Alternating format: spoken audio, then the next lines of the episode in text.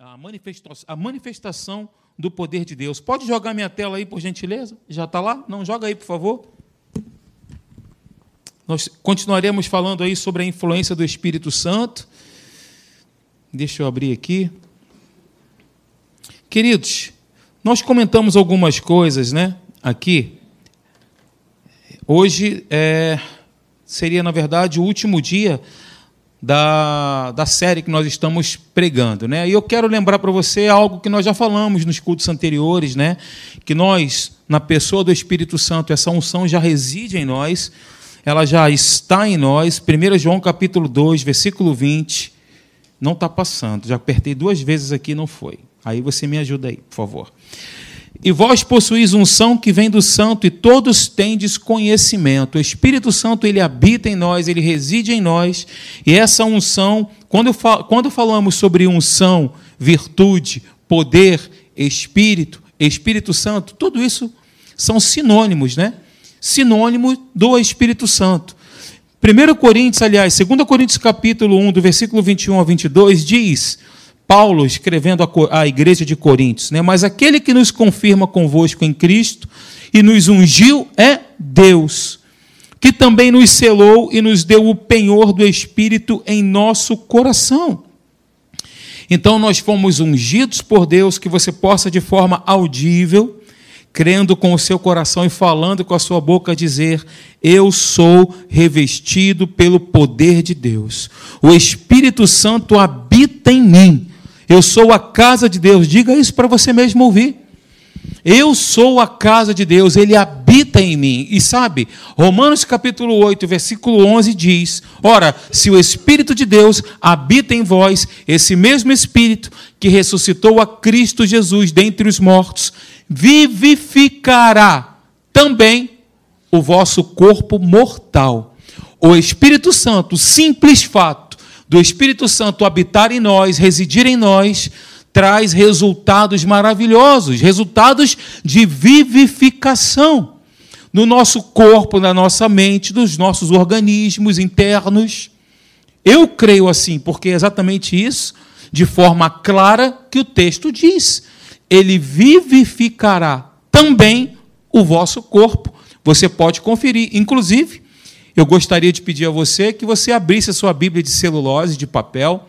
Fica mais vívido, sabe, irmãos? Nada contra você ter um iPad, um tablet, né, um smartphone para acompanhar. Pelo contrário, mas para que o texto fique iluminado na tua mente, fique vívido na sua mente, quando nós abrimos a Bíblia de papel e grifamos e marcamos, o texto fica mais gravado.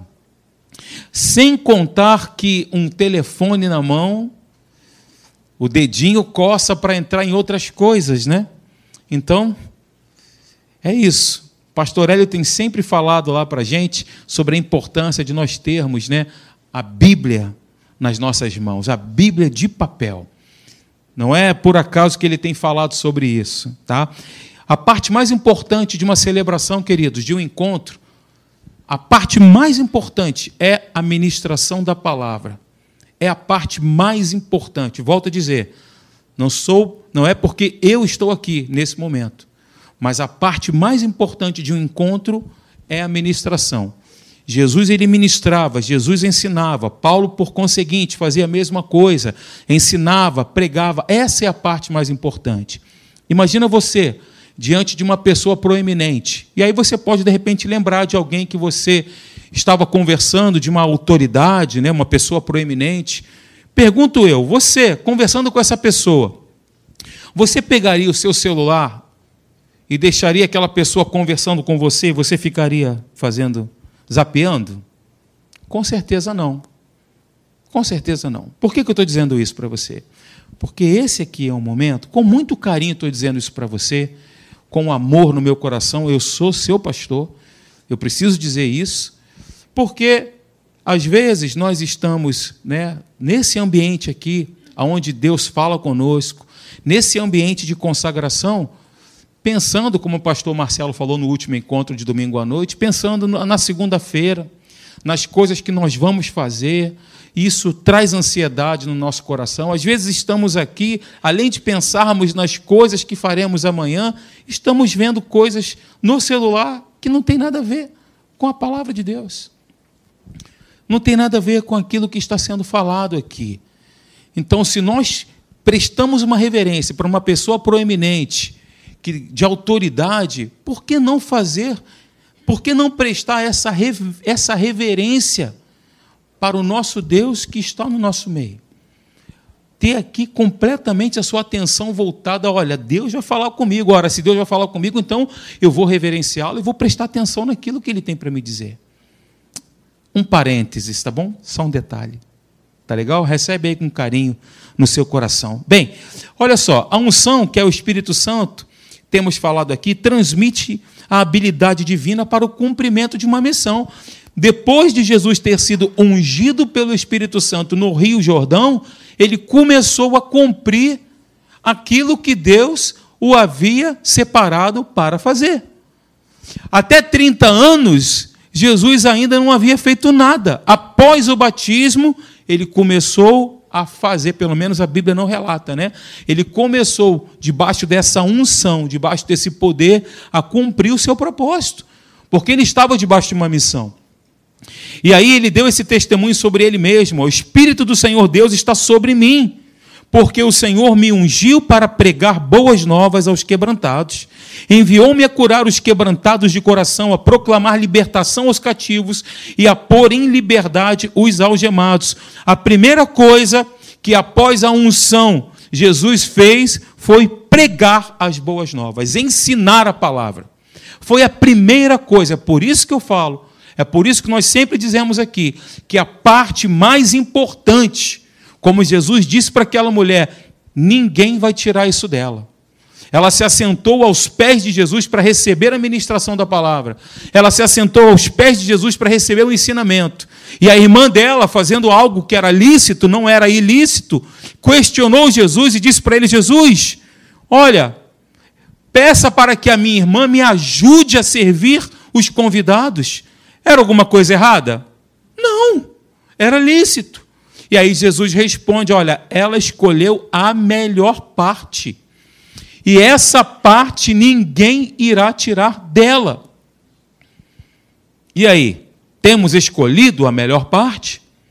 Para e pensa. Ok?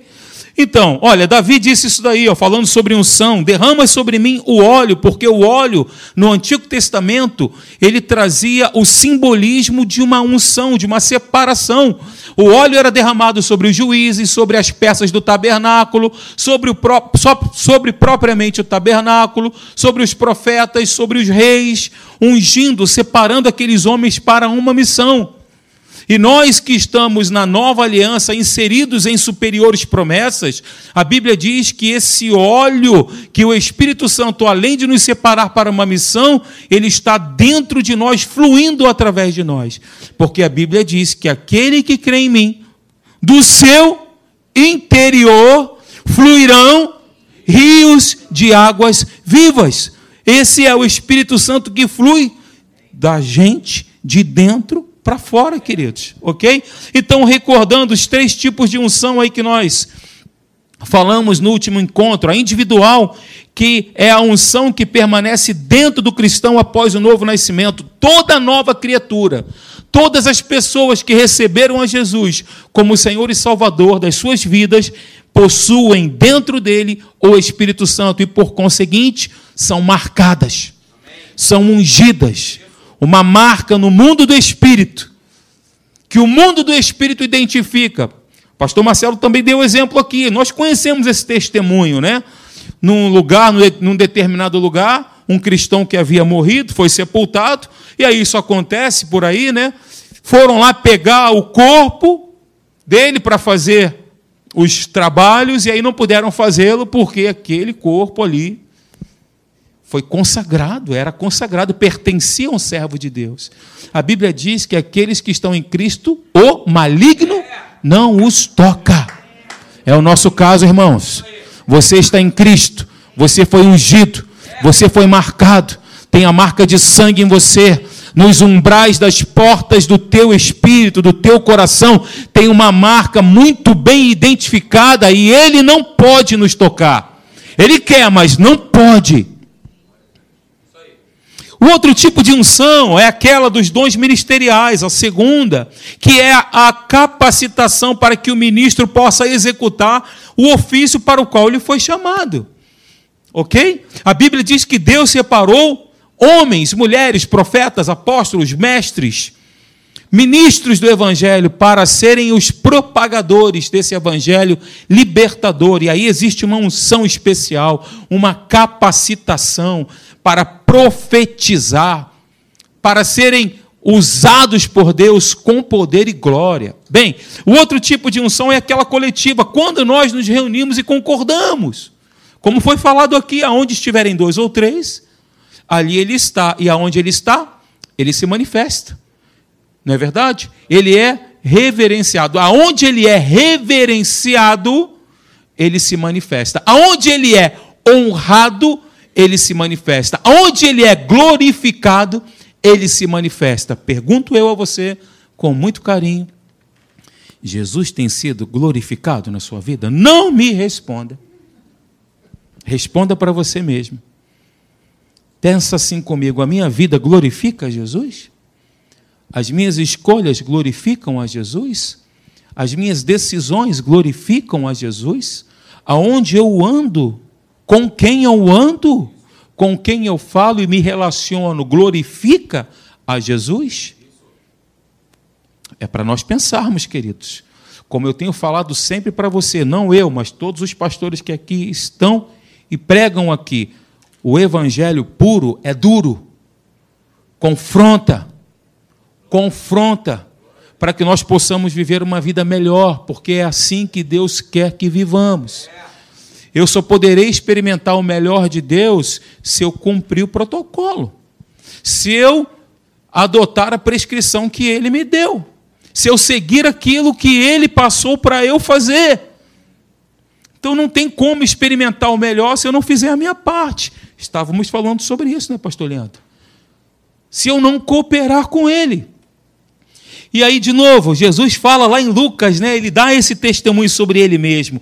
Eu fui ungido, o Espírito do Senhor está sobre mim. E aí no versículo 21 ele disse: Olha, hoje, nesse dia, se cumpriu o que se, é, se cumpriu a escritura que acabais de ouvir.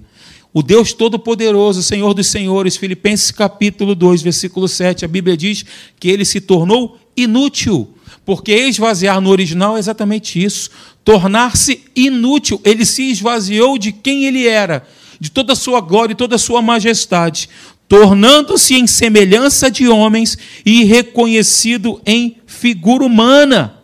Então ele começou a operar, ele começou a cumprir o seu propósito depois que ele foi ungido. Ele se esvaziou, foi ungido e, como homem, manifestou o poder e a glória de Deus. Olha, todo aquele que crê em Cristo, ele tem uma unção dentro dele. Nós já falamos sobre isso, eu estou recapitulando. O Espírito de Jesus é o Espírito Santo. E o simples fato de termos esse Espírito dentro de nós significa que nós já somos ungidos. Muito bem.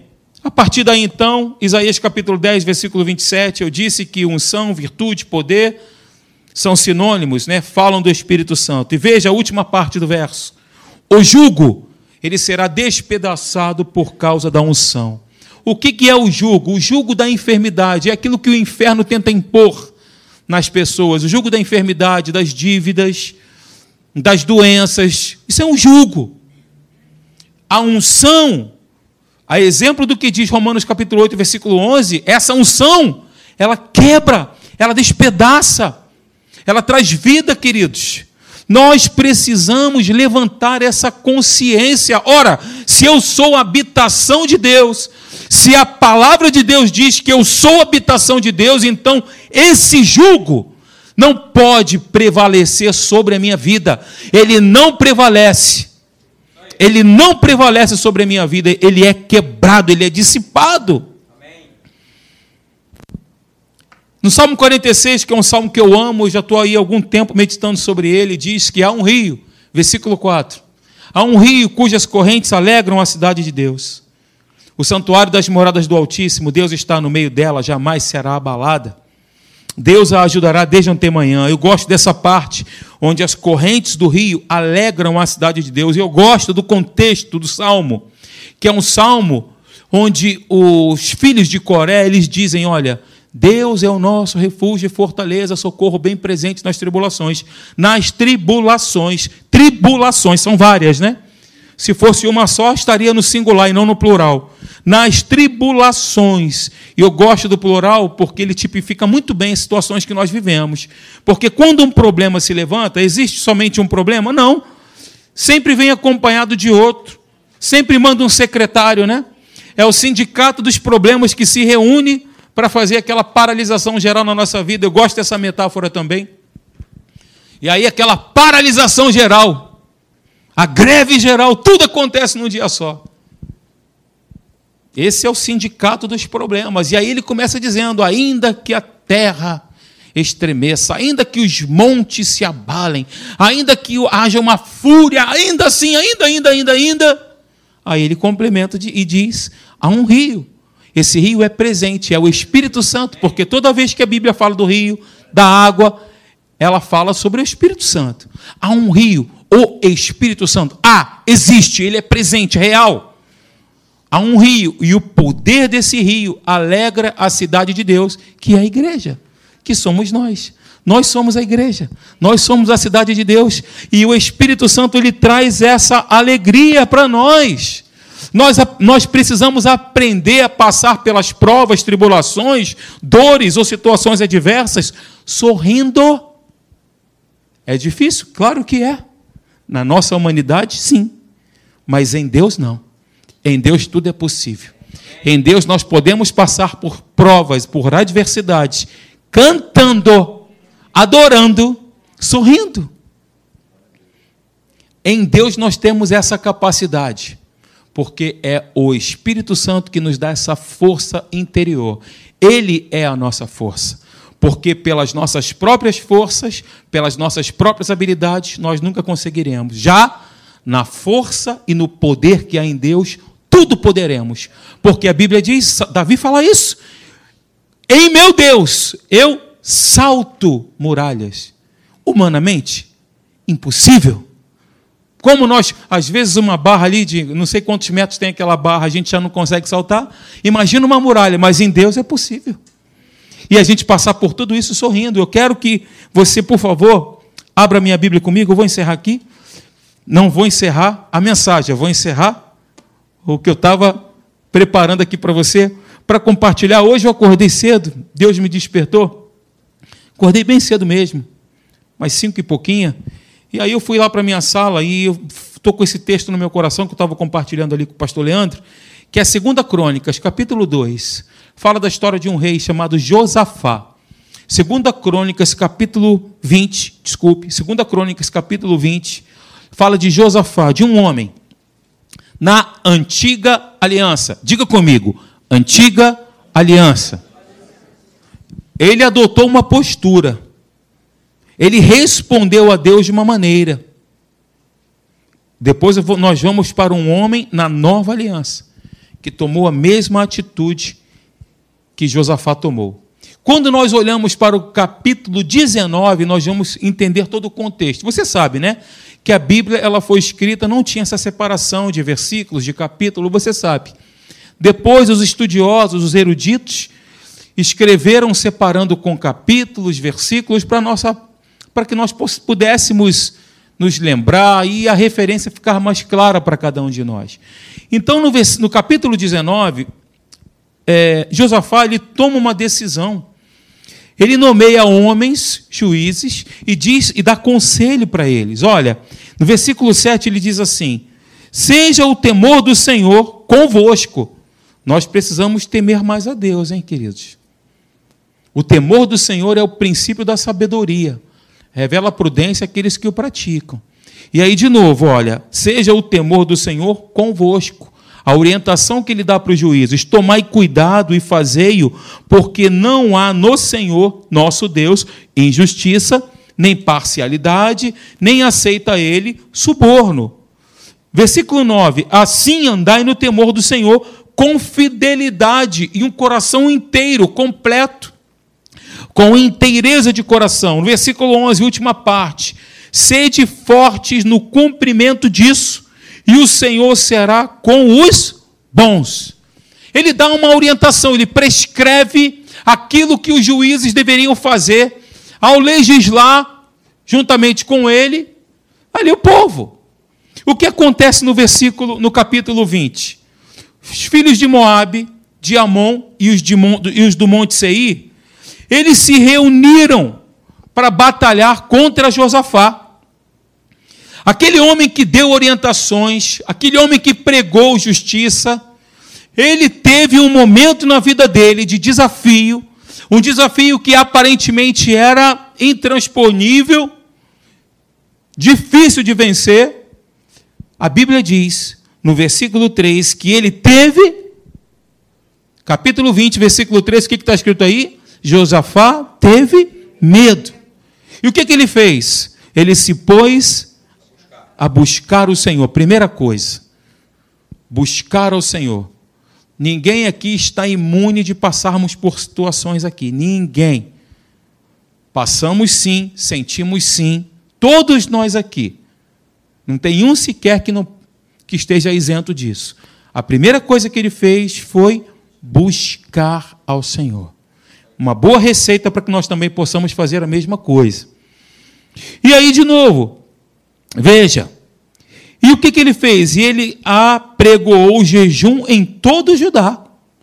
Judá se congregou para pedir socorro ao Senhor. Também de todas as cidades de Judá veio gente para buscar ao Senhor. Ele tomou posição, ele se pôs em pé na congregação de Judá e de Jerusalém, na casa do Senhor, diante do pátio novo, estou no versículo 5, e disse, versículo 6: Ah, Senhor, Deus de nossos pais, porventura não és tu Deus nos céus? Não és tu que dominas sobre todos os reinos dos povos? Na tua mão está a força e o poder. Detalhe: força e poder não é a mesma coisa. Importante ressaltar isso. Nós cantamos aqui uma música, né?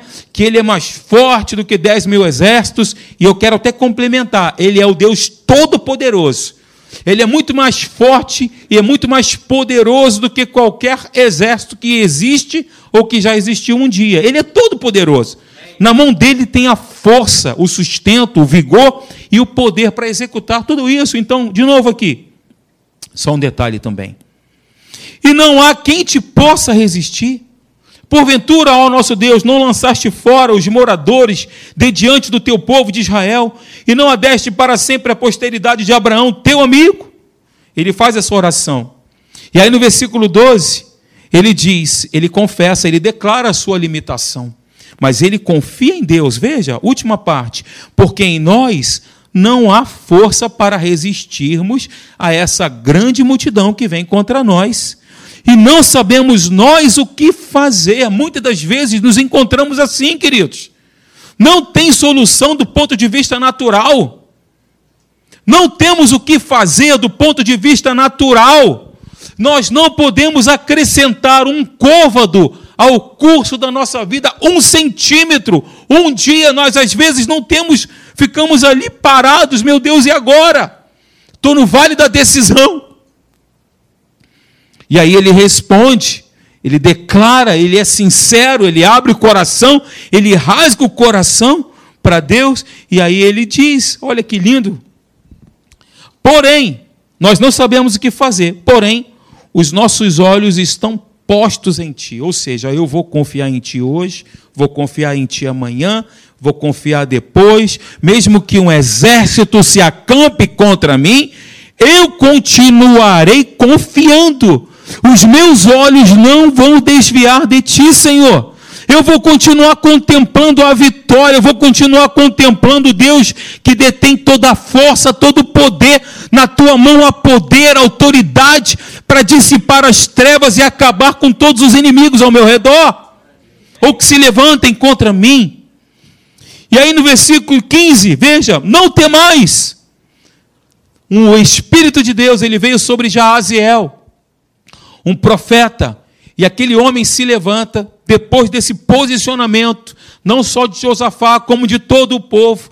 Ele, cheio do Espírito Santo, ele se levanta no meio da congregação e diz para eles o seguinte: Olha, não temais, nem vos assusteis por causa desta grande multidão, pois a peleja não é vossa, mas de Deus. Amanhã descereis contra eles. Eis que sobem pela ladeira de Ziz, encontrá-los-ei no fim do vale de fronte do deserto de Jeruel. Neste encontro, eu amo essa, esse versículo.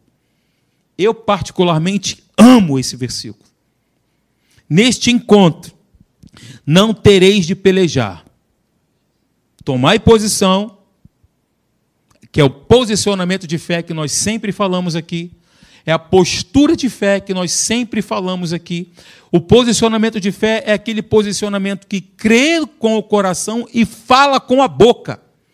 A fé é ativada assim. Eu creio com o meu coração e falo com a minha boca, com as minhas palavras. Esse é um posicionamento de certeza, não é só um assentimento mental. Ah, Deus pode? Deus pode. Ah, eu concordo, mas é falar Deus pode e eu creio que Ele pode. Deus pode e Ele está comigo nessa batalha. Deus pode, Deus quer e eu alinho as minhas palavras com aquilo que está escrito.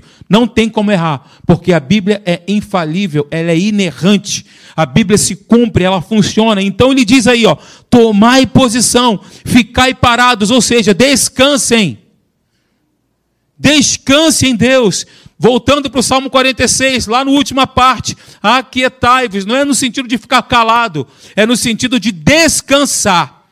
Aquietai-vos e sabei que eu sou Deus. Eu sou exaltado na terra, sou exaltado entre as nações. Eu sou Deus e, e depois de mim não há outro Deus. Gente, nós servimos o Deus Todo-Poderoso. Ele está com a gente, queridos. Ficai parados, descanse e só vejam. É o famoso nem suei do pastorelho.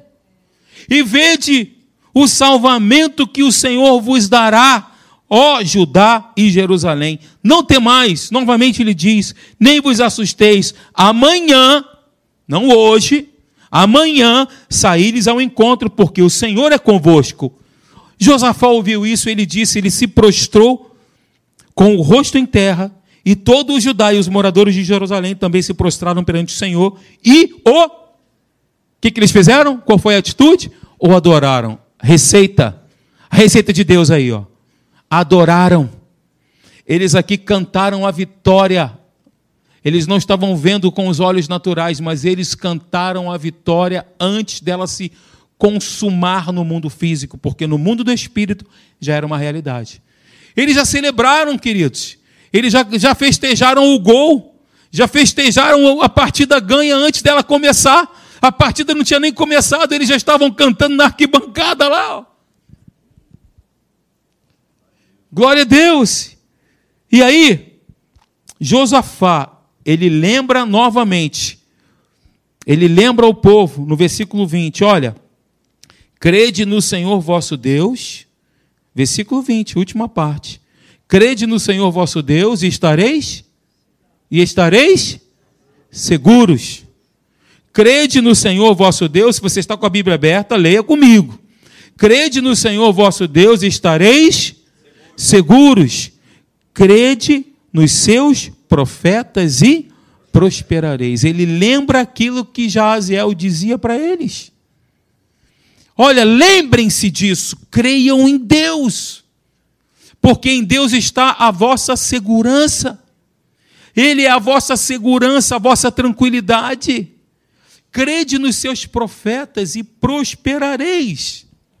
Aconselhou-se com o povo e ordenou cantores para o Senhor, que vestidos de ornamentos sagrados e marchando à frente do exército, músicos venham, louvassem a Deus, dizendo: Rendei graças ao Senhor, porque a sua misericórdia dura para sempre.